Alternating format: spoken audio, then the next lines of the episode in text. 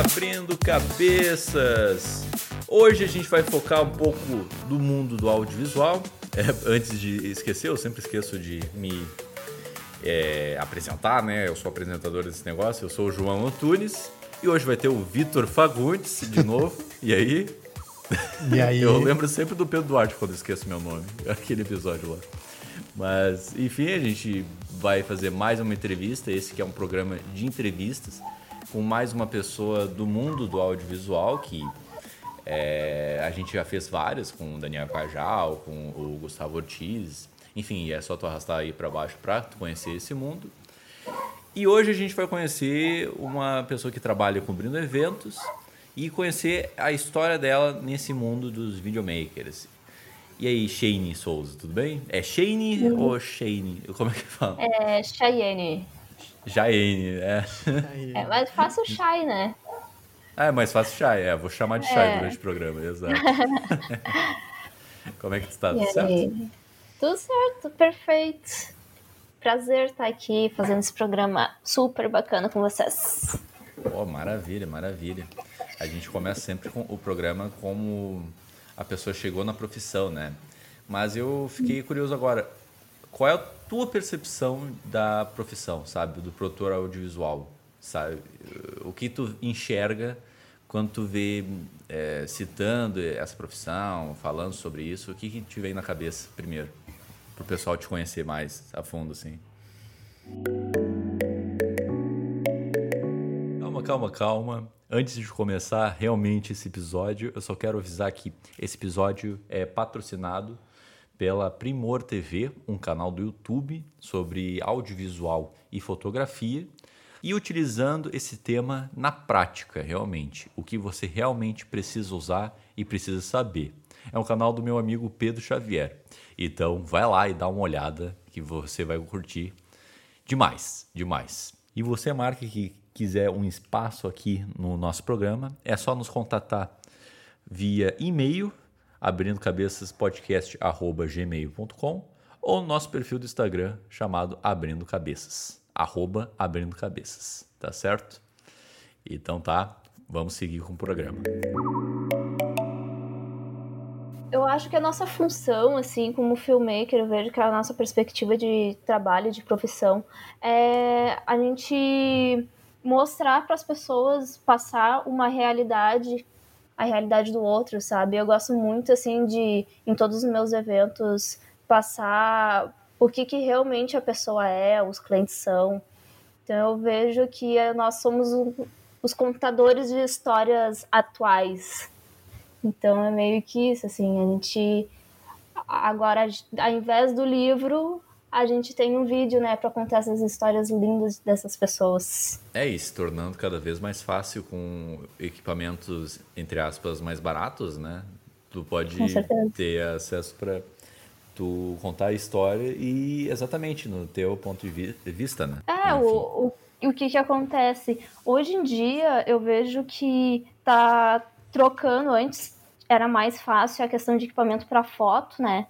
E agora começou a entrar esses, essas mirrorless DSLR para vídeo, com a função de vídeo. Então isso facilitou o acesso para nós muito grande. Então a galera pode tá, tá, sendo mais fácil a galera entrar no mercado e ter acesso a esses equipamentos maravilhosos que a gente tem agora, né? E será que tu seria uh, videomaker se fosse tipo nesse cenário de 10, 20 anos atrás, onde as mirrorless não, não tinham essa questão de filmar e tal. Porque eu, eu me vejo nitidamente que eu, tipo, não seria o que eu sou se não fosse ah, o cenário de agora, entendeu? Também não, também não.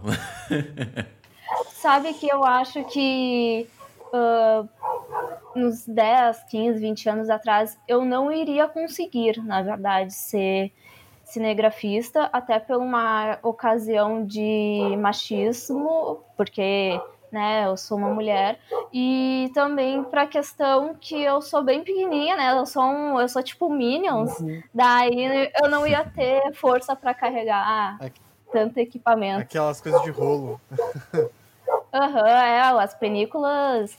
Até hoje eu tô, eu tô trabalhando com um diretor de fotografia. Ele, ah, Chay, tu nunca ia conseguir levar uma, uma Alexa com um rolo de como é, rolo 600, 400 ISO. Ele falou que assim, que era insuportável assim o peso. Imagina eu, eu mal consigo comer o Cray. Na, na questão ali que tu falou ali de, de, de, de, uh, de feminismo ali, de machismo e tal. Qual é a diferença agora que tu tá vendo, assim, tipo... É que eu trabalho é, com isso também, com, com videomakers e tal, eu tenho contato com videomakers. E, cara, acho que é primeira vez que eu tô falando com uma guria que faz isso, tá ligado? Eu já vi fotógrafa, mas videomaker eu acho que eu não tinha, eu não tinha conversado ainda. Então, como é que é o mundo do videomaker, assim, pra ti? Isso tu, isso tu acha que, é, que afeta alguma coisa de ser mina e tal? Uhum. Assim, eu atualmente eu me sinto bem solitária nessa questão de não ter outras meninas na área. É. Porque é, é, muito esquisito, meu, ter só homem. Eu nunca tive problema, eu tive alguns problemas, mas foi no mercado de cinema. Mas evento social, assim, foi mais a questão das pessoas darem uh, credibilidade para mim. Esse foi o maior problema. Como assim credibilidade? Porque, credibilidade? porque assim, ó, eu, tu não, primeiro que eu sou tu não era reconhe... tu não tinha credibilidade, tu não era reconhecida, isso? Até hoje, na verdade, eu sou a galera que me conhece me acha muito séria é porque de tanto as pessoas não darem credibilidade para o meu minha aparência, porque eu sou nova, eu tenho 22 anos, né? uhum. né? E eu sou baixinha, então a, a galera olha para mim quando vai me contratar e não leva fé que eu vou fazer uma coisa de qualidade, entendeu? Uhum. Ou que eu vou conseguir segurar uma câmera por muito tempo. Uhum. Então foi uma coisa que eu tive que construir e foi bem difícil, assim. Ah. Mas a questão de.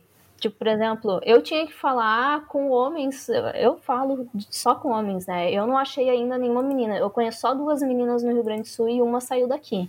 É bem complicado. Tu né? acha que o mercado do, do, aqui do Rio Grande do Sul é um pouquinho mais, mais machista ou, é em geral? Uh, sim. É... Não, é aqui. É aqui mais? É aqui mais porque Rio, São Paulo, Bahia. Meu, em outros estados, eu não sei, não te confirmo em todos, mas a maioria dos estados nordestes e sudoeste, Sim. sudeste, sudeste, uh, tem meninas, existem meninas. Só que aqui no Rio Grande do Sul e Santa Catarina, morta, assim. Eu só conheço eu e essas gurias de longe, assim. É, tu vê, eu ia falar quase que é o Brasil inteiro, mas daí eu fiquei pensando, eu lembrei dos nomes da Amanda, a Mandinha Rosado, a esposa do Luquinhas, esqueci o nome, vai, que merda, nesse papo nosso. Boa referência, mas esqueci o nome. nome. Não, mas me vem é, memórias na cabeça, mais dos outros estados, mas no sul realmente não, não lembro de ninguém mesmo. Sim. É, é bizarro, muito bizarro isso, tá ligado? Sim, e, e é uma coisa que não tem Principalmente porquê, na área não? criativa, né? Não, não Sim. tem porquê, exato. Desculpa te interromper. Não, capaz. É, é isso, tipo, e eu vejo assim, ó, uma coisa que eu percebo é que tem muita fotógrafa entendeu? Não tem o porquê é verdade, de não ter é, cinegrafista. Isso, tem muito, eu já vi fotógrafa, já vi mais videomaker em esse. Não vejo. Eu não sei, sinceramente, eu não sei se talvez deveria ter um estudo sobre isso, porque eu acho que também é pela, pela questão de ser mais fácil ser fotógrafa. Uhum. E todo mundo vende isso que é muito fácil ser fotógrafa, entendeu? É, todo mundo pode ser fotógrafo. Mas cinegrafista não tem um curso falando assim, ah, qualquer um pode ser um cinegrafista. Não, sabe? Não. É, é verdade. Eu acho é, que é tipo... é difícil ser os dois, na real. cada um com seus, é cada um seus problemas. Não, é que assim, claro. assim, dá para ser fotógrafo e se tornar fotógrafo, né? Tipo, Sim. pode ser fotógrafo, ah, vou tirar uma fotinho aqui porque eu acho bonitinho. Não, mas se uhum. tu estudar e ver que tem um valor ali, tipo, artístico, e tu pode fazer coisas incríveis, daí tu vê, pô, incrível, é, sensacional isso, né? Tipo, algo muito maior. E, tipo, eu acho que a, o nível maior da fotografia é a, o vídeo, sabe? Quando tu controla o vídeo é porque tu controla bem a luz e a direção de fotografia. Se tu só, entre aspas, é, apenas só tem experiência com tirar fotos, sabe? Tu tá aprendendo o o chão É ali, que uma né? coisa tá é- aprendendo o básico. Uma coisa conectada à outra, né? Muito conectado, é, até mesmo no aparelho que a gente usa. Então, é um passo pra tu ser uma coisa e ser outra, entendeu? É, eu vejo assim, sabe? Eu comecei com. Eu sempre comecei. Eu comecei sempre desde o vídeo. Sempre iniciei. Eu iniciei a minha carreira com vídeo já. Mas a fotografia, as pessoas não sabem isso. Diferenciar do cinegrafista, que só filma por filmar, Uhum. E tem o filmmaker, claro, que filma com- pensando na fotografia. Então não adianta Sim. tu só clicar o REC e não saber fotografar, tá, né? O fotografar é a questão dos- das regras de composição. E hoje em dia tem isso da gente ter que, re- que pensar na, na edição já, né? É verdade. Na Sim, tua cabeça tu já tá sim, montando é o vídeo verdade. já. É, teve um momento que eu fiz um vídeo de viagem, sim, comum. De, Uhum. Eu fui pro Uruguai no final do ano. Daí eu fiz uns movimentos de giro da, com câmera, daí o pessoal ficou estranho. Ué, por que, que ele tá fazendo isso? Mas é eu tô pensando que É. aquilo vai ser usado como transição, O tá ligado? transition. Não tô pensando pra, ó, vai ficar paradinho e ai. Ele é louco. Esse italoquiano aí.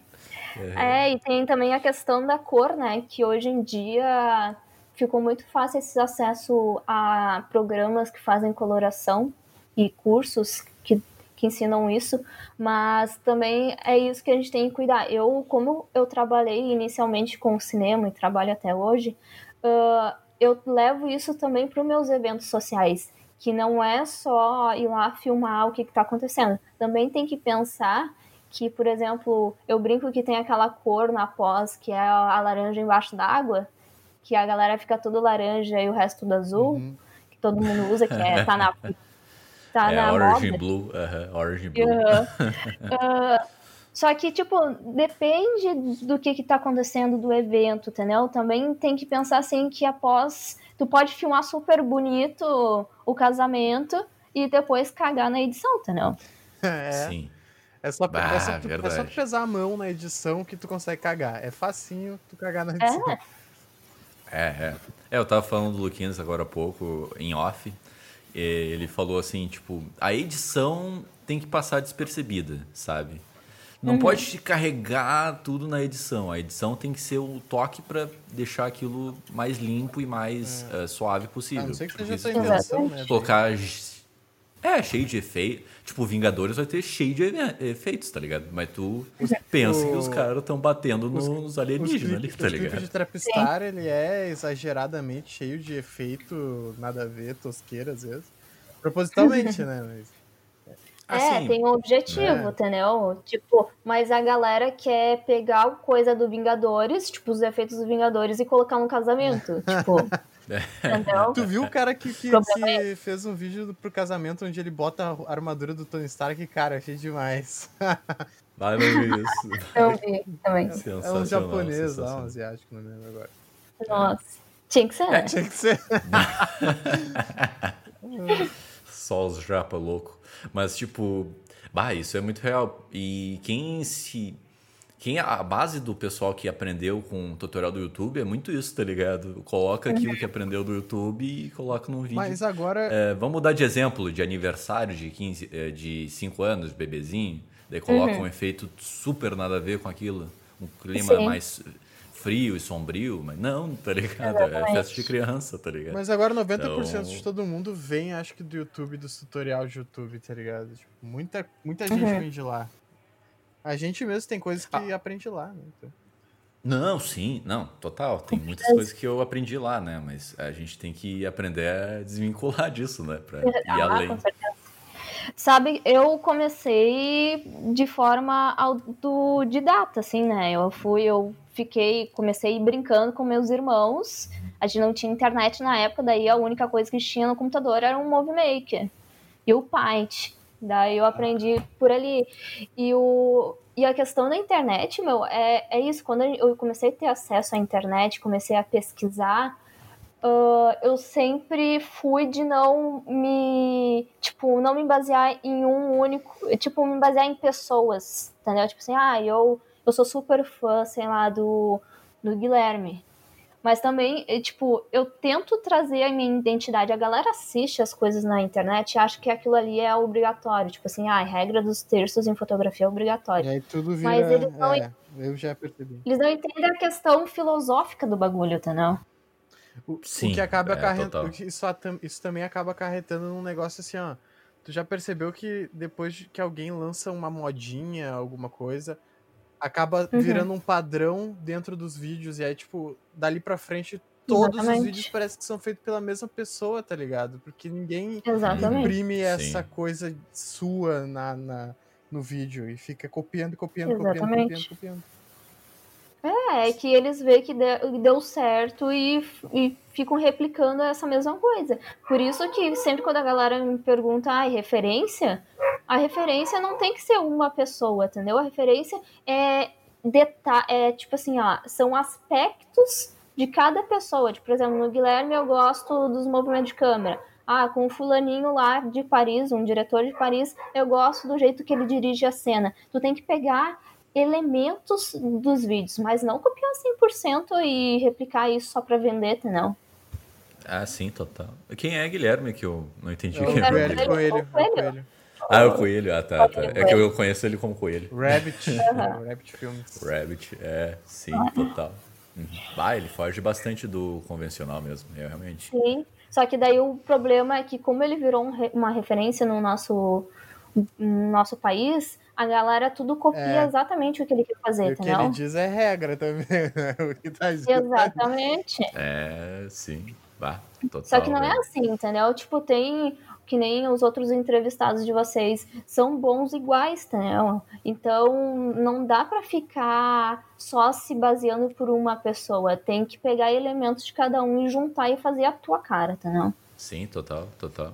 É, eu entrei numa uma crise de identidade há pouco tempo aí, que eu vi todos os vídeos que eu tinha postado no YouTube e eu achei, nossa, meu Deus do céu, não gostei de nada. Daí eu coloquei no não listado. Isso significa Daí eu que fico tu nesse vem e vai. Oi? Isso significa que tu evoluiu. O cara, quando começa a achar uma merda os- os- as coisas antigas, Ah, sim, total, total. provavelmente que tu tá evoluindo. Daí eu penso, ah, eu tiro do não listado, eu coloco, não. Daí teve um dia que uma guria falou, bah, os teus vídeos parecem do André Pili. Daí eu gostei, mas ao mesmo tempo, ah, eu não quero ficar parecendo o André Pili, eu quero fazer um negócio diferente, tá ligado? É, Tipo, o negócio é assim, ó, é que, tipo, por exemplo, a gente, quando vai abrir uma marca, a gente vai pensar no que? Identidade visual. Só que na hora de produzir um vídeo, a galera, a gente não para pra pensar o que que vai caracterizar a minha marca, entendeu? E o que, que caracteriza a Sim. tua, o... Shai? A minha marca, os meus vídeos, eu gosto muito de documentário. E eu, como eu comecei em projeto social, eu gosto muito disso, tipo estilo Cidade de Deus, sabe? Ah, câmera na mão, Bah. tremida. É. Ah, mas a tua Exatamente. referência é a mais pesada, né, pai? Tua referência Aham. é a mais difícil que tu quer fazer. Se- É, tipo, eu consigo aplicar essa linguagem muito bem em vídeos de ONG, de, de institu- instituições beneficentes, né? E, e pro agora, esse ano eu comecei a aplicar em casamento. Eu pego os vídeos de toda a vida do casal e aplico isso misturado com o casamento. Ah, então tu faz tipo um documentário, um mini documentário do casal. É isso? Exatamente. Aí conta um pouco da Isso. história deles ali, Exatamente. Eu faço uma entrevista com os dois separados narração em off. e eles vão. E, exatamente. E eles assistem depois, tipo, na surpresa, assim. É muito legal. Se eu fosse casar um dia, quando um dia casar, eu vou querer que seja assim. Ah, vai Porque vai ser Vai- muito. Imagina casando, casando fazendo vídeo de casamento, assim, na perspectiva da noiva. Imagina colocar uma GoPro na cabeça. Sim, sim. É, tu levantou um questionamento interessante, sim. Como é que tu tá fazendo durante a pandemia, que não tem evento nenhum? Não sei se tá rolando casamento, enfim, não, não acompanha. Enfim, como é que tu tá fazendo isso? Então, ah, eu fiz no, em março, né? Eu, os meus últimos trabalhos foram os trabalhos assim que eu parei assim, nossa, esse vai ser o ano, vai ser o ano. Daí eu fiz o. Eu fiz pra camarote da Renner no Planeta Atlântida. E foi super top, tipo, foi um trabalho muito da hora. E no outra semana eu fiz um puta casamento, um casamento muito gigante em Gramado. Daí eu, bah, meu, esse ano vai ser assim, ó, o melhor de todos. Deu uma semana, meu, pandemia, quarentena, tudo fechado e 100% cancelado de todos os eventos. Todos os eventos. Daí a sorte que eu, como eu já faz algum tempo que eu saí do regime CLT, né, e tô sozinha, e eu tenho contatos ainda do cinema, eu comecei a voltar pro cinema e fazer publicidade, né, institucionais, uh, fashion filmes, daí eu fiquei nessa, isso que me salvou. E eu tenho um controle financeiro que isso eu vejo que a galera não comenta muito em videoaulas, e eu acho que deveria ser meio obrigatório, é falar nessa questão administrativa financeira, que os filmmakers não têm controle, o pessoal freelance, autônomo, não tem a consciência que se tu quer virar filmmaker, e fotógrafo, tu precisa ter um controle financeiro muito bom para tu não mês que vem tu não ter dinheiro, entendeu? Então, uh, eu sempre tive um controle muito bom financeiro e eu ajudo a minha família a pagar as contas e mesmo assim não faltou dinheiro por causa dessa minha organização, entendeu? Eu fiquei dois meses sem trabalho, mas eu tinha dinheiro para suficiente para pagar as contas. Daí começou a entrar, voltar aos poucos os trabalhos, mas eventos zero. Semana, faz 15 dias que eu fiz um casamento, daí aquele elopement, que é só o casal, e foi uhum. bem bonito, só que também é todo um conceito diferente que a galera vai ter que se adaptar, que esse, esse tipo de casamento vai vir cada vez mais e vai pra gente voltar, Como é que é né? esse casamento é só a noiva, o marido e a, o padre Cada um em casa? É videoconferência? Como é que é? É um. Videoconferência. Eles... Mas, ó, meu, tá tendo casamento via Zoom, meu. Eu acho via muito Zoom. triste. Eu acho muito, muito triste. É triste, mas. É porque casar esse ano é isso aí. Ah, mas é. É isso aí. É algo, é. né? É alguma coisa. Esse casamento, ele funciona, é, um, é o casal, tá? Originalmente, uh, os casamentos reais mesmo, desse estilo, é só o casal. Uhum. Só que agora eles implementaram aquele jeitinho brasileiro, sabe? De é, adaptar as coisas. Eles estão colocando, tipo, uns padrinhos junto, assim. Uhum, pra não ser tão Mas... triste sozinho. É. É, assim. Mas... Mas o certo mesmo é só os dois, né? Até a questão da quarentena, das seguranças de, de Covid, na real, eu não indico com padrinhos e nem com pais, filhos, assim, é só o casal. E é bem, é bem legal, só que o tipo, o que, que eu conversei, a gente fez uma reunião, os fotógrafos e filmmakers, com um cara da França, para ele explicar como voltou lá os eventos sociais. A galera daqui tem que entender que nossa, nosso comportamento na, com esse estilo de casamento vai ter que ser muito mais delicado. Tipo, por exemplo, se eu estiver correndo com um gimbal na mão, enlouquecida no meio de um, uma igreja cheia de pessoa, se eu tropeçar, ninguém vai ver. Quem vai ver vai olhar pra minha cara, vai rir e esqueceu. Uhum. Só que num casamento só com os noivos, tu não pode nem falar do lado. Porque tu vai cortar o clima da pessoa, entendeu? Então a gente vai ter que ser delicado nessa questão de abordagem na hora do trabalho. Ah, torna tudo muito mais difícil. Ah, muito, meu. Imagina fazer um, um vídeo, que os vídeos a gente fecha o, vídeo, o teaser, normalmente, né? E o longo, que daí cada um determina o seu tempo. Mas como é que eu vou fazer 10 minutos de um casamento que tem 5 minutos e só a imagem dos dois? Não tem como. Bah. Verdade, verdade. E esse vídeo tem mais ou menos quanto tempo, assim? O... Não, daí depende de cada filmmaker, né? Depende de cada, cada profissional. Ah, eu, tá. normal, eu normalmente faço mais uns 5 minutos, porque hoje em dia a galera não assiste mais de 5 minutos. E eles querem compartilhar em WhatsApp, em Instagram, em Facebook, então a partir de 5 minutos não rola. Ah, interessante, interessante. Tipo, é, no Instagram ele vai, pegar, ele vai cortar por causa do IGTV, né? Daí ele vai. Exatamente. É. É. Acho que o IGTV é 10 minutos. O máximo? Eu acho que máximo acho que é. é. uma hora o IGTV. Uma... Não sei. Enfim, não sei. É. Daí vamos entrar num papo de algoritmo aqui. é pesquisa no Google, galera. Mas, tipo, agora eu quero entrar mais no, no comecinho, comecinho e por que tu focou mais no evento? Tu testou outras coisas para ver se é, a tua vibe era outra ou tu quis realmente é, algo te inspirou e quis começar por evento, quis começar a fazer é, é, seguir essa profissão de videomaker? Como é que foi isso? Então, foi. Eu vejo assim que o meu início foi uma construção, né? Não tem uma data oficial, uma época oficial. Eu comecei a, brincando com meus irmãos, como eu falei, e por falta de opção de, de entretenimento, né? Três crianças numa casa sozinhas, não sozinhas, mas só os três brincando, tinha que se entreter com alguma coisa. Daí a gente pegava uma câmerazinha, uma Kodakzinha Cybershot e fazia uns vídeos em casa. Daí, no ensino fundamental, eu sempre estudei em ensino público e defendo muito o ensino público. Lá eu tive, eu comecei a fazer um, eu fui chamada para fazer um curso que é um, que até hoje tem um programa de audiovisual da prefeitura, que é gratuito, que eles levam um, o curso para dentro das escolas públicas e é uma semana de fazendo roteiro, filmando, editando, é super legal. Daí eu comecei a fazer videozinho no meu colégio e eu montei um grupo. E lá a gente começou a se. Como posso explicar? A gente começou a chamar a atenção da prefeitura. A gente, nossos vídeos eram muito bons. Daí, quando eu fiz 15 anos, faltava um ano para eu ir para o ensino médio, tem toda aquela coisa de, ai, festinha de 15 anos, né? uhum. né? Daí eu, eu cheguei, pai e mãe, eu não quero festa, e eu nunca sou de festa, meu, até hoje eu não gosto de festa, não sei porquê.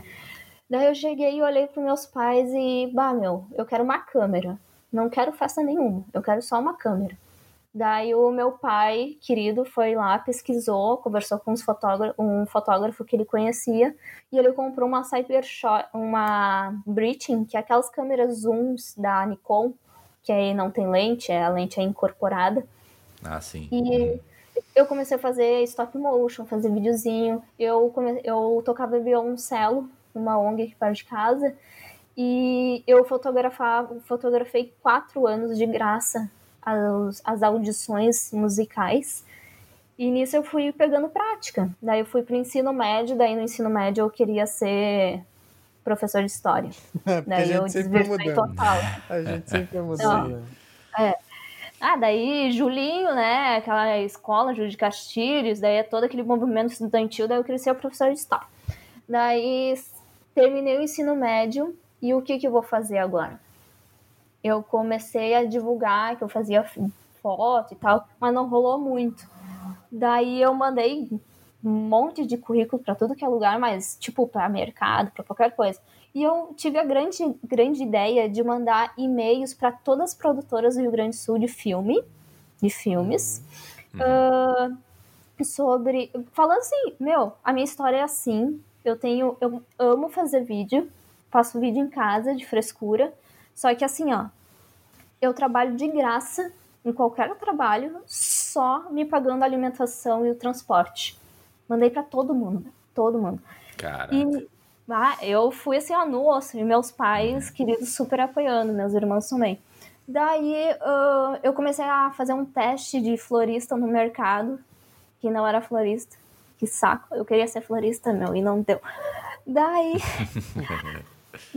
daí eu recebi uma mensagem de um, produto, de um diretor, que é da Cubo Filmes, que era o sócio na época, me chamando para fazer uma campanha eleitoral. E, meu, campanha eleitoral, todo mundo sabe que, assim, ó, é muito pesado. É tipo. É a parte, parte mais difícil que existe de televisão, assim, de cinema, publicidade é a, é a paulada, assim, a indiada. Daí eu, não, tudo bem, vou. Fui, fiquei os três meses de campanha, conheci pessoas da Zeppelin, pessoas de todo o Brasil, conheci a galera do Rio. Então ali foi assim, ó, foi o grande pulo do gato para mim. Que eu conheci a galera do cinema, da publicidade, e era tudo pessoas referências no mercado. Aí tu foi entrando já. Exatamente. O, o sorte que eu fui parar exatamente na produtora e no trabalho que tinha todo mundo da panela do cinema. Hum. E porque é uma panela, né, nosso mercado. É uma panelinha. É uma panelinha é. difícil é. entrar, então. Panelinha. É, e ali foi, eu entrei de uma forma assim, que, bah, meu, eu cheguei já, tipo, fazendo de tudo. De tudo. Eu, eu fazia. Eu era assistente do diretor, mas eu tava filmando, tava fazendo produção. Eu, eu supervisionava algumas coisas da ilha, de edição. E, tipo assim, bah, meu, foi minha faculdade. Eu brinco assim que foi minha faculdade. E quando eu saí de lá, eu fui contratada na Panda Filmes como assistente de produção e eu fazia, eu fiz umas três assistências para produção de comercial lá. Fiquei seis meses como CLT. Fiz a distribuição do Central, que foi o filme, o terceiro, foi o filme mais assistido no Brasil em 2017, filme brasileiro. Bah, que, que é foda, o... hein? Uhum, bah, foi muito da hora. Que foi o filme do, do Presídio Central. E e depois eu saí de lá e comprei a minha primeira câmera intercambiável. Foi em 2017 isso. Eu nunca tinha encostado numa câmera que trocasse lente. Eu tava. é, agora é a coisa mais comum do mundo. Daí né? mato. Exatamente. Sim. E daí, meu, em 2017 eu comprei, eu saí de lá, comprei a minha 7D pelo é. Mercado Livre, toda cagada para chegar o bagulho. E quando chegou, bah, meu, não deu outra. Comecei a fazer evento, daí eu, o meu pai mostrou um vídeo para um fotógrafo, um Tecnofoto, no, na, na loja de manutenção da, de lente. Mostrou meu vídeo para um cara que estava esperando. O fotógrafo adorou meus vídeos e me chamou para eu começar a trabalhar com ele. Daí ali eu comecei com os eventos sociais. Daí foi, bah, meu, daí eu comecei a passar por várias coisas, assim, de me deixarem em rodovia com equipamento caro, de me deixarem a bordo de Medeiros ali no centro, sozinha às três da manhã. Caraca. E eu, Tô ligado. E eu moro uma hora do centro, né? Então. Ah, tá louco. Tô ligado como é que anda na Borges ali de madrugada.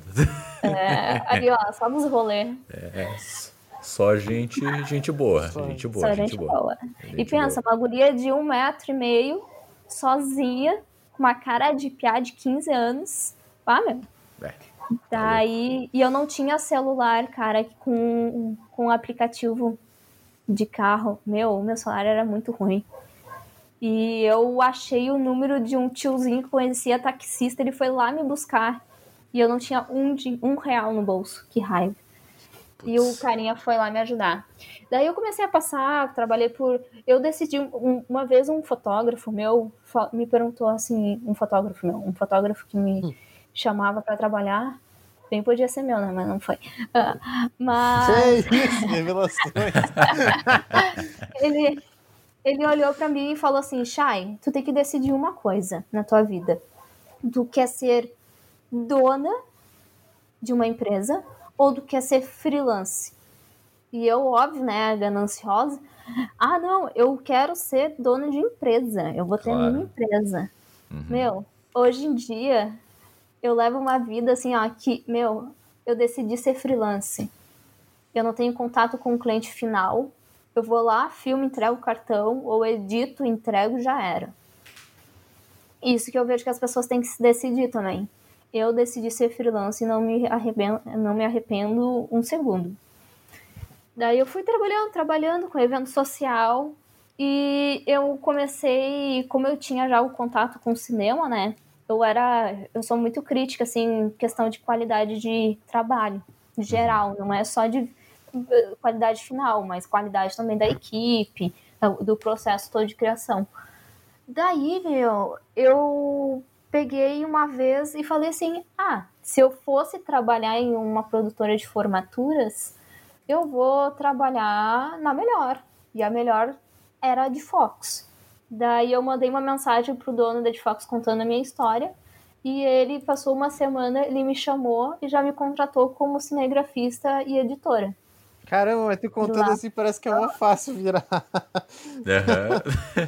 Uhum. Meu, sério, eu não, mas... eu não sei, cara. Eu não sei o que, que eu tenho que eu, eu converso com as pessoas e consigo Muito as coisas, sabe? as pessoas não, com a história. Não, e assim, tu conseguiu uma baita experiência começando a trabalhar de graça lá no começo, né? Então, Exatamente. Tipo, o pessoal começou a ver que, tipo, pô, ela não é, tipo não é o fulaninho que pegou uma câmera e tá se achando o gênio do cinema. É, tem uma, tem uma coisa que eu tava vendo com o meu professor, uma vez eu tava na aula de, de gerência de projetos e o professor falou assim, Cara, a tua profissão é a única que eu vejo que as pessoas trabalham até de graça, velho. Que a Uhum. gente vai Sim. só pra ganhar experiência e se joga nos bagulhos, assim. E, é- e- e no final, é um dos- uma das coisas mais tri que tem de fazer vai ser esses eventos loucos que tu faz. Sem, Sim, com certeza. É que, sabe, eu vejo assim que o mercado, eu não sei nos outros estados, tá? Mas o estado do Rio Grande do Sul, ele tem esse grande. Não sei se é um problema, tá? Mas ele tem isso que a pessoa não precisa ter uma formação para começar. É tudo na prática. Isso e que eu pessoas- iria te perguntar, tu chegou a fazer alguma faculdade sim? Porque eu não, não me recordo, tipo, agora que tu falou, se tu fez alguma faculdade ou não. Não, nunca fiz faculdade. Nunca eu fez. pretendo fazer, mas mais como um, um complemento.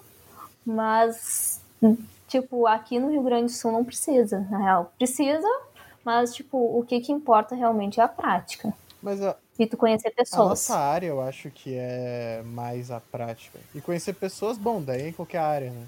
Mas sabe que é uma. É um, isso é um, é um esquema mundial, na verdade. Que o mundo que a gente estamos prestes a começar a viver é isso que, tipo assim, ó, vale muito mais a pessoa ter um talento sobre isso do que ter uma formação. A formação ela é importante, mas ela não é o principal.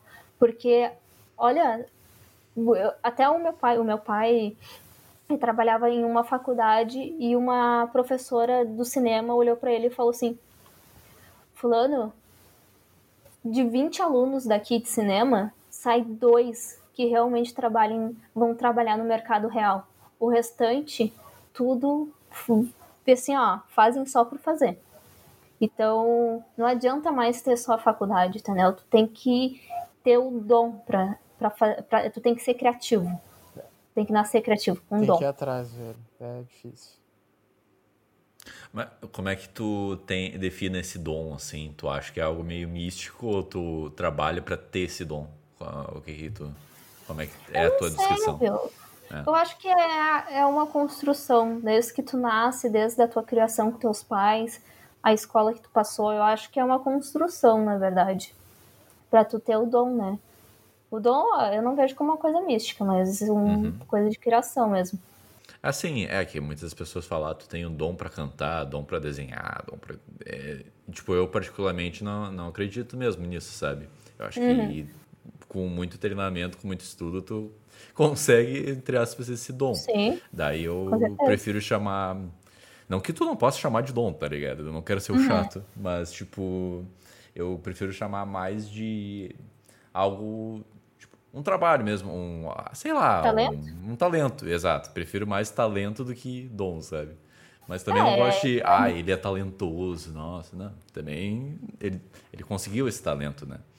É que cada pessoa vem, vem com uma facilidade em alguma, algum aspecto, né? Na verdade, tu- é uma coisa que só a neurociência vai descobrir. Eu, eu sou muito pela ciência, né? Então, é uma coisa que Somos dois, cada somos dois. cérebro cria, a- cada cérebro cria neurônios para facilitar uma ou outra coisa, né? Então, que assunto profundo Sim, é esse que a gente A tá gente falando? começou, a gente começou no cinema.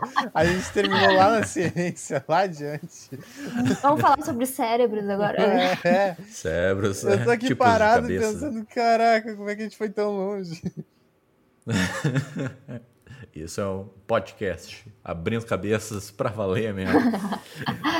Mas agora uma pergunta agora mais técnica, saindo É. mais disso. Tipo, o que é frame cut? Eu vi no teu perfil. Frame O- que- cut.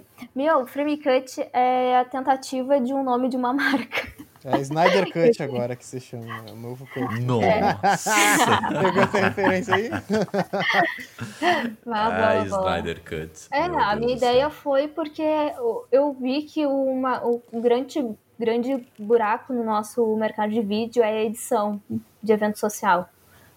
Então, eu vejo que é assim, ó, todo mundo começa super querido, amando a edição, e chega numa hora que tu tem tanta demanda que a galera não, não tem mais paciência, não tem tempo, não tem organização para isso. Então, eu criei a empresa que fosse terceiri... ela é de terceirização de captação e edição. E o meu objetivo é ter a entrega rápida e prática, entendeu? Com uma qualidade boa e com um valor Entendi. justo. Então, Uhum. frame cut é corte de frame. Ah, então tu já tá largando de mão de ser já freelancer, já, viu? Já trocou de ideia, já quer É, de pois é. empresa. É, mas de certa forma eu sou terceirizada, né? Não, eu acho que, tipo assim, a gente tem esse gosto para empreender, para ter nosso próprio negócio. É, Por exemplo, tipo, aqui eu abrindo cabeça. Eu abri aqui, eu criei e agora posso falar do que eu quiser. Posso convidar a gente que eu quiser. Eu acho que a Exatamente. gente tem. Todo mundo tem um pouco dentro de si de querer ter alguma coisa que. autoral, né? Então a gente faz essas empresas, tipo. Eu tô começando com a J Produções, eu tô, eu tô fazendo Abrindo Cabeças. Eu quero ser reconhecido por isso, por coisas que eu criei, sabe? Sim. Então eu acho que é um pouco disso. Tu só deu um nome para algo que tu já faz, né? Mas que tu trabalha terceirizado. Exatamente. Enfim. É que acaba no momento que a gente fica querendo fazer do nosso jeitinho, né? É que nem quando a gente decide de comprar uma casa. A gente quer comprar casa e ter o nosso cantinho pra ter o nosso cantinho do nosso jeito, né? Então, empresa é a mesma coisa. Tu abre pra ter a empresa do teu jeito. Porque cansa É, de ficar exatamente. trabalhando e sendo escravo dos outros, tá, né? Sim. Quer é escravizar os outros. Não, não, mas aí a gente vai entrar numa filosofia. Nossa, a gente vai entrar num debate de co- economia e, Quase papo de e capitalismo, socialismo, socialismo, o mercado. Ó, a época Ah. de campanha, não dá pra falar muito nisso aí. Mas eu Bah, eu não vejo tá problema louco. nenhum em trabalhar pros outros. Eu tô aqui trabalhando, quero trabalhar mais pros outros, mesmo que esse negócio de ser chefe. cara, chefe não tira folga, cara. Para pra pensar nisso. Verdade. Mas, e. Não, e eu vejo, assim, tudo que eu passei na parte de evento social, eu tento, tipo, aprender com as pessoas o que não fazer. O negócio é isso, entendeu? Total, total. A, ex- a experiência que tu tem dentro de empresas, pelo menos eu aprendo, tipo, nossa, eu não faria isso, mas vamos lá, vamos lá, vamos fazer desse jeito aí. Exatamente. Chefinho Então, mandou. Exatamente. Chefinho Mas daí, mandou, quando exato. tu cria uma coisa pra ti, tu tem que aprender a, a fazer, se lembrar do que tu passou, ser humilde e saber assim, ah, não, tipo, por exemplo, uma coisa que eu acho muito idiota as, que- as pessoas quererem pagar freelance depois do trabalho. Depois de, tipo, de uma semana, duas semanas, um mês. Porque é uma coisa que não existe. Freelance é pago na hora adiantado, entendeu? Então, como eu sofri muito com essa questão de pagamento, os meus freelances, os- a galera que trabalha comigo, recebe muito direitinho. Eu tiro do meu bolso. Isso que eu vejo as pessoas. As pessoas vão viajar para Paris e não paga os funcionários, entendeu? Não paga os amigos. E não, meu. Tem que tirar, infeliz... sei lá, na meu, minha perspectiva, eu tiro do meu bolso se eu tiver devendo para uma pessoa, entendeu? Então, ou por É, exemplo, meio assim também. não, É. ou por exemplo, Porque isso, isso demonstra um caráter bem, bem duvidoso, porque eu- ela acha mais importante a viagem dela para Orlando do que pagar o- o cara que tá ali te apoiando e que tá no teu time, né? exatamente, que faz tu ganhar dinheiro, entendeu? Tá... Exatamente. E isso, olha, sinceramente, desculpa meus colegas, mas eu acho que assim, ó, 85% do mercado é assim. De cagou, eu, eu tô bem e o outro não tiver bem, isso não é problema meu. Entendeu? Mas eu não acho isso. Ah, não entendi. Tu acha ou não, Não, acha isso? eu, eu não acho legal isso, entendeu? De ser Ah, não acha- egoísta Tá, tá, tá.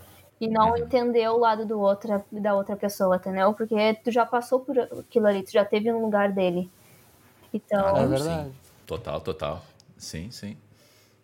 É, só tipo, é, me é, sempre fico me imaginando. Eu imagino cenas assim da minha vida, do futuro, passado, enfim, uma coisa muito louca. Tipo, em pontos de vista diferentes. Como eu agiria se eu tivesse no lugar do outro, assim, sabe? E total, isso se chama empatia, na verdade. Tu tem que ser empático. Tipo, pô, eu, o cara tá editando pra mim ali e ele tá trabalhando e, enfim. Vou falar que eu tô gostando do trabalho, vou falar que, ah, tu podia melhorar nisso, naquilo. Enfim, tu ser um ser humano, né? Exatamente. Que hoje em dia, e também tem aquela questão das pessoas que não ajudam nem os seus freelancers, nem os seus funcionários, principalmente no, em- no mercado de eventos sociais, que não quer ensinar e não quer ajudar para a pessoa não ser melhor que tu. Bah, Nossa. mas daí a gente vai entrar no bagulho que eu queria. Puta merda. Caraca! Pô, é que assim, ó, eu, eu vejo que tem alguma. a- a- pelo menos o mercado, tá? O mercado em geral. Eu não acho errado o mercado ser assim, não acho. Mas eu acho que daí tu afunila a, a, a situação da coisa de um jeito que. do que a gente tava falando, vira uma panela, né? Que é o negócio das pessoas não terem mais a paciência pra te ensinar mais porra nenhuma. Tu, as pessoas querem que tu chegue já da faculdade com tudo pronto, que tu saiba fazer tudo e que tu saiba. é, que tu seja o melhor, entendeu? Quando na verdade, às vezes, a pessoa tá. Ela é boa em alguns aspectos e às vezes é ruim em muitos aspectos, tá ligado? E o mercado, ele, ele, ele degola as pessoas assim, entendeu? O que eu acho que, tipo, ah, é o mercado, né, pai? O mercado é isso aí. Tu não tem muito o que fazer. É, é, é que assim, afunila. na verdade, a gente tem que pensar no quê, Vitor? Eu vejo assim que a gente é o mercado do futuro. A gente daqui uns 10, 15 anos, a gente- nós vamos estar no topo do mercado, entendeu? Então, Caraca, a gente é pica, viado. é, acho que... então, Mas é, cara, tu tem que pensar assim, tipo, a exatamente. gente não vai falar, ai, nada vai mudar, eu vou ficar aqui sentado, nada vai mudar. Meu Deus, É, que vida exatamente. triste.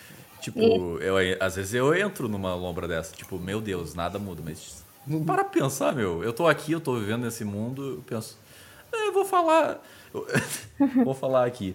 É, eu tô fazendo. Ah, não vou falar. Ah, o, o Ah, que, eu tô- agora- agora- que tipo de trabalho eu tô fazendo.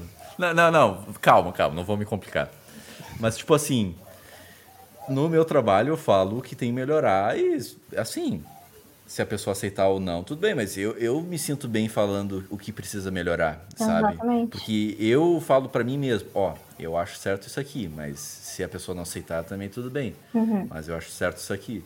Mas de uma maneira que não seja, como tu falou, é, desumilde, né? Tipo, Uhum. ah, eu- eu sei de tudo. Se a pessoa apresentar um outro ponto diferente, tu fica, ah, ok, é verdade, não tinha pensado nisso. E Sim. aprende, né? É, é que a gente já foi criado com essa perspectiva de que, tipo assim, ó, uma chamada de atenção ou uma perspectiva diferente, uma alteração daquele ponto, daquele trabalho, é uma coisa ruim. A gente tem isso na cabeça, a gente foi criado assim pra. Ai, tipo, por exemplo, ai, o João não gostou que eu falei isso. Daí a gente, ai, já fica super ofendida, mas não, é só pra gente. A gente pode usar isso como uma crítica construtiva, entendeu? É, e assim, Chay, posso não ter gostado do que tu me falou, mas, tipo, se for verdade, se eu ver os fatos, os, a ciência são fatos, né? Exatamente. Se a gente vê ali, cara, tu tem razão, sabe? Não tem o que eu É. falar. E só vai ser perruinha minha falar, ai, a Chay tá errado porque eu não gostei que ela falou. Aham. O, é, o pessoal tem que ver quando o cara tá certo ou não, sabe? Claro, exatamente. É, daí a gente pode entrar numa outra outro negócio aqui, ah, o que, que é certo, o que é errado. Tipo, Uhum. daí é um papo que vai se estender muito, né? Tipo, Sim. enfim, é, daí a gente vai falar de distorção de realidade, distorção de ah, o que eu li, mas o que é verdade, o que eu absorvi, Tá enfim. vendo muito Midnight Gospel. Pois é. Total, total. É, saudades, queria a segunda temporada. Mas é, então, Vitor, tipo, a galera. Uma coisa que, assim, hoje em dia, a... isso de sair da faculdade pronto, tem que ter a noção que os professores que estão lá, a maioria. Quer dizer, tem professores que não estão ativos mais no mercado, né? Ou são professores que trabalharam, tipo, nos anos 90, que eram, tipo, anos de glória do nosso mercado. Então, a gente tem que ver e adaptar isso à nossa, nossa atualidade. Tipo, por exemplo, hoje em dia não existe só assistente de câmera. Ele tem que ser assistente operador. Ele tem que ser assistente e foquista. Então, acaba que assim, ah, filmmaker. Por que começou a, a- essa onda de filmmaker? Porque o filmmaker faz tudo. Então, tu já tem que sair da faculdade. Eu vejo, assim, até uma dica. ah, sai da faculdade já pensando no que tu acha que tu gosta, que tu quer seguir oficial, mas tu tem que ver algum cargo que dê dinheiro para tu se transformar nesse principal que tu quer nessa, nessa área principal. Tipo, por exemplo, eu sou viciada em equipamento, tá? O meu objetivo de vida é cuidar de equipamento. Mas eu edito para ganhar minha vida, para pagar a conta. Entendeu? Para um dia eu ganhar dinheiro cuidando de equipamento. Mas é, é que é uma coisa assim, ó, junto com o filmmaker aí, esse papo de filmmaker, eu vejo que o filmmaker ele faz bastante coisa, o que acaba acarretando que, tipo, a nossa geração já faz bastante coisa, tipo, a gente, a gente não quer ser mais uma coisa só, a gente quer ser muita coisa ao mesmo tempo. Eu vejo que comigo, tipo, eu gosto muito da parte de filmagem, edição e tal, mas eu também gosto da parte de criação de, de cartaz, panfleto e mídias, e mídias assim, sabe? Design uh, gráfico. É, design gráfico, motion design. E aí, tipo, eu, eu saí principalmente da minha faculdade, que é a produção multimídia, que abrange muita coisa, eu saí mais louco do que eu entrei, sabe? Querendo é, mais tô coisas. Terminando, que... tô terminando. É, querendo mais tô coisas. Nesse, que... Nessa fase aí. Uhum. Pode falar, desculpa. Não, desculpa. É, é isso. Eu ter, terminei a faculdade querendo mais coisas do que eu entrei uh, achando que eu ia sair de lá. Ah, não, vou sair daqui focado. Não, sair. Agora não sei se eu quero ser filmmaker ou se. Inclusive, até tô falando com os amigos meus pra gente fazer um clipe e tal mas o, eu tô estudando o After Effects que nem louco, sabe? Uma coisa acrescenta a outra, né? Mas é, são coisas bem distintas. É, é que nem te falei, né? Tu escolhe um para ganhar dinheiro, que eu acho que a edição, a pós-produção é uma coisa que dá bastante dinheiro e faz falta no mercado, que é um buraco e tu vai cres... vai construindo a outra função de filmmaker, né? Eu fiz assim, eu ganho dinheiro com edição e captação, filmmaker, assim, em questão de ir lá filmar e criar roteiro, eu deixei como segundo e agora tá fazendo essa mudança. Eu tô filmando mais do que editando. Então é uma construção que tu começa desde agora, entendeu? E aquilo, meu, no início, todo mundo vai pedir coisa de graça até no meio, tu tá super famoso, todo mundo pede tudo de graça. E o. E assim, meu, início, eu comecei, pelo menos, fazendo assistente de luz para fotógrafo de graça. Eu fui já pra Flores da Cunha fazer casamento por 50 pila. Tá ligado? Tu mora onde? Tu eu mora moro onde? em Porto Alegre. Putz, a minha vizinha mesmo.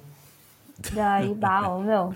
Mas, Mora aqui na, na, na, na, Zona Norte, aqui no, no Rubem Verde. Ah, que nada, meu. Eu moro na outra boca do outro lado. Na Vila do Aonde? outro lado. Eu moro no Pinheiro. Ah, não, é mais pra trás ali. É, quase Viamão. É, Viamão, basicamente. É, meu. Sou dona da, das bocas aqui, cara. O que você estava falando? Foca. Tá, o trabalho. Bah, eu, eu desvirtuei. É o trabalho. É.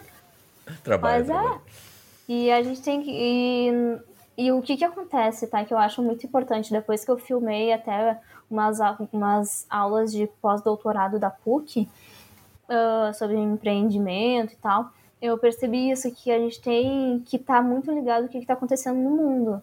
Não é só no nosso, na nossa região. Tipo, por exemplo, as, o, a questão do empreendedorismo no mundo mundial, meu, é isso de compartilhar ideias e não ter mais essa rixa de a pessoa vai passar por cima. Hoje em dia, os talentos mundialmente uhum. vai ser muito mais importante do que, tipo, tu ser só o melhor, entendeu?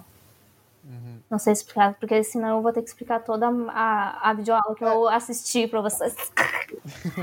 É aquilo, é, é, e até porque isso acaba te dando contatos, né, cara? E contatos te larga lá na frente. Com certeza. Com certeza. Eles falam, assim, que no futuro, já está bem próximo, se tu, vocês pararem para perceber, um exemplo, tá? Na pandemia, qual foi o mercado que não parou e não teve problema com gestão de pessoas? Tecnologia, TI, tecnologia da informação, H, porque esse tipo de empresa de tecnologia de informação, eles já estão adequados no novo modelo de, de empresa, Negócio. de negócios entendeu? Eles estão isso de home office, de horários alternativos. É, é mais a empresa do futuro, tipo, por exemplo, tá? Para vocês verem como um exemplo bem grande, Apple e Microsoft, tá? Aonde uma vai para uma, como é que se fala, um centro de tecnologia. Ah, a Apple foi aqui para o Tecnopuc e abriu uma uma linha, uma ali, sei lá, pegaram um andar e abriram uma Apple ali. A Microsoft uhum. vai junto para as duas usarem a mesma tecnologia, a mesma, mesma base, só que cada uma com suas car características. o, a empresa do futuro, tu vai, tu vai escolher trabalhar nela, não ela vai escolher tu. Porque, tipo, por exemplo, vai ser pela qualidade de vida que a empresa vai te dar. Não sei se vocês sacaram, eu já tô filosofando demais. Não, eu, não, eu entendi, eu entendi. É, é, e o Steve Jobs foi tão genial nisso porque ele soube identificar a diferença entre as duas, né? Ele soube enxergar que a, a Apple é um, uma empresa de hardware e Ai, agora eu troquei, não sei se é hardware ou software. Não, a, o Microsoft é de software e a Apple é de hardware. Então, tipo, é, é, vamos fazer essa diferença e vamos ser o melhor dessa diferença, né? Daí, várias outras sacadas geniais dele, de simplicidade, Sim. pensar simples. E, e tem isso que, tipo assim, ó, aqui no, no Brasil, a nossa, o nosso estilo de negócio ainda é, é de dois séculos atrás. É da é recém lá da Revolução Industrial. A gente está com essa ideia, entendeu? E não é isso que vai vir. Pra gente, para nós, no mercado ah. criativo, a gente tem que ficar ligado nesse novo formato de empresa, de negócio que é o que, que vai estourar para nós. Não, e principalmente a nossa geração, né? Que a gente cresceu na era da informação e nossos pais trabalharam na era industrial. Para tu ter uma ideia, muito louco, né? Isso é uma diferença de alguns anos ali atrás. Né? Exatamente. Né? Então, a gente é, tem ídolos de internet, ídolos de é, digitais por causa disso, né? Por causa da era da informação. Exatamente. E, enfim, é só tu ver. Enfim, é isso. Eu ia viajar é mais, é mas eu vou deixar um ponto aqui. segurei, segurei. Vou dar uma seguradinha. Tô viajando demais. Sim. Tô meio com sono, então, enfim. Eu acordei às 5 da manhã é... pra editar, cara. Passei Mentira. o dia todo bah, filmando tá e agora cheguei e tô falando com vocês. Bah. bah trabalhador, guerreiro, guerreiro. Trabalhador. Não, eu sou uma pessoa exemplar, meu. A egocentrismo. Ah, tá. Parei de viajar. tranquilo, tranquilo. Não, mas eu acho que é isso aí. Eu acho que já está no final do programa, sim. Eu queria te dar espaço agora para anunciar alguma coisa aí, algum projeto teu agora, alguma coisa que tu anda fazendo. Enfim, esse teu momento para divulgar redes sociais também. Brilha, brilha, o pessoal te conhecer. Se qualquer coisa que quiserem ver meus trabalhos, tem o Instagram, Chayenne, é S-H-A-I-E-Y Souza, é complicado o nome. Uh, qualquer lugar, colocar o meu nome, aparece todas as minhas redes sociais. E a mensagem que eu deixo pra galera, meu, é assim, ó, pensar em cada vez mais fazer vídeo com a realidade transformar o nosso vídeo em um meio de comunicação que mostre para as pessoas a realidade que nós vivemos. E sempre tentar passar a melhor mensagem possível. E uma coisa que eu acho que, que cada, se um cinegrafista, um filmmaker fizesse, ajudasse, ajudasse as pessoas a fazer, tipo assim, ó. Ai, deixa, peraí, ah, deixa eu reformular o que eu vou falar. Uh, Tava tão bonito. Ah, tá tão filosófico, né? Tá bonito, tá bonito. Tá bonito, tá bonito. Assim, ó, agora nesse nosso momento que tá muito difícil da pandemia, se a gente não tem dinheiro para ajudar as pessoas, a gente também estamos passando aí dificuldade com, com a falta de eventos sociais, que a gente use o nosso talento para ajudar as outras pessoas. Fazer vídeos para ONGs, ajudar a divulgar, fazer foto, poder ir lá ajudar a entregar uma marmita, entregar um, um rancho. Isso que agora é o momento da gente fazer, sabe? Que, que depois isso vai retornar para nós como bem, como sucesso. Então, usar o nosso talento para o bem agora nesse momento. Pô, ma maravilhoso, mensagem maravilhosa Maravilhoso. aí nos tempos de pandemia. Maravilhoso, sei lá, parecia um, um apresentador dos anos 80 agora. É. Mas... Pior, né? Tem voz de, radi... Mas... de radialista, meu. Muito da hora. Ah, pior, é verdade. O pessoal do Uber chama atenção. Olha, tu tem voz de radialista, já pensou em fazer? Toda hora, toda a voz hora. mais sexy do Brasil é do. delícia. do Brasil, não sei, do Sul pode ser. É... Mas enfim, é, muito obrigado pela presença, Chay. Foi muito legal esse papo. Foi num caminho totalmente diferente que eu esperava, mas pá, foi muito, muito show, muito show mesmo. Foi muito profundo. É, muito obrigado, Vitor, aí, aí, pela presença obrigado. de sempre. Esse cara maravilhoso aí. muito obrigado. Não, pode, não puxa saco, e senão muito... eu vou ficar mexendo, não puxa o saco. tá com cabelo novo, né? O pessoal que segue ele no Instagram tá vendo que ele tá oh. com cabelo novo. Meu cabelo ficou liso só por um dia, cara. Vocês acham que tá liso pra sempre. ah, tu fica publicando. Daí eu vejo, tá ligado? Ele tira várias fotos de Agora, ângulos diferentes mim... e usa pra vários dias. É. Isso, eu vou usando. Aham, foi isso, é. Foi bem isso. Enfim, e muito obrigado pra ti que ouviu até o final. É, tem outros programas aí. O Abrindo Cabeça é um programa de entrevistas sobre o mundo de criação digital. A gente já entrevistou gente de redação, tipo o Pedro Duarte, o Videomaker está aparecendo aqui toda hora, a atrizes, o mundo de teatro, de atuação, enfim, o mundo de criação digital ou não digital, né? No caso de atuação, né? É mais profundo do que isso. Tá aqui para tu seguir, para tu acompanhar. E é isso aí. Muito obrigado e até a próxima.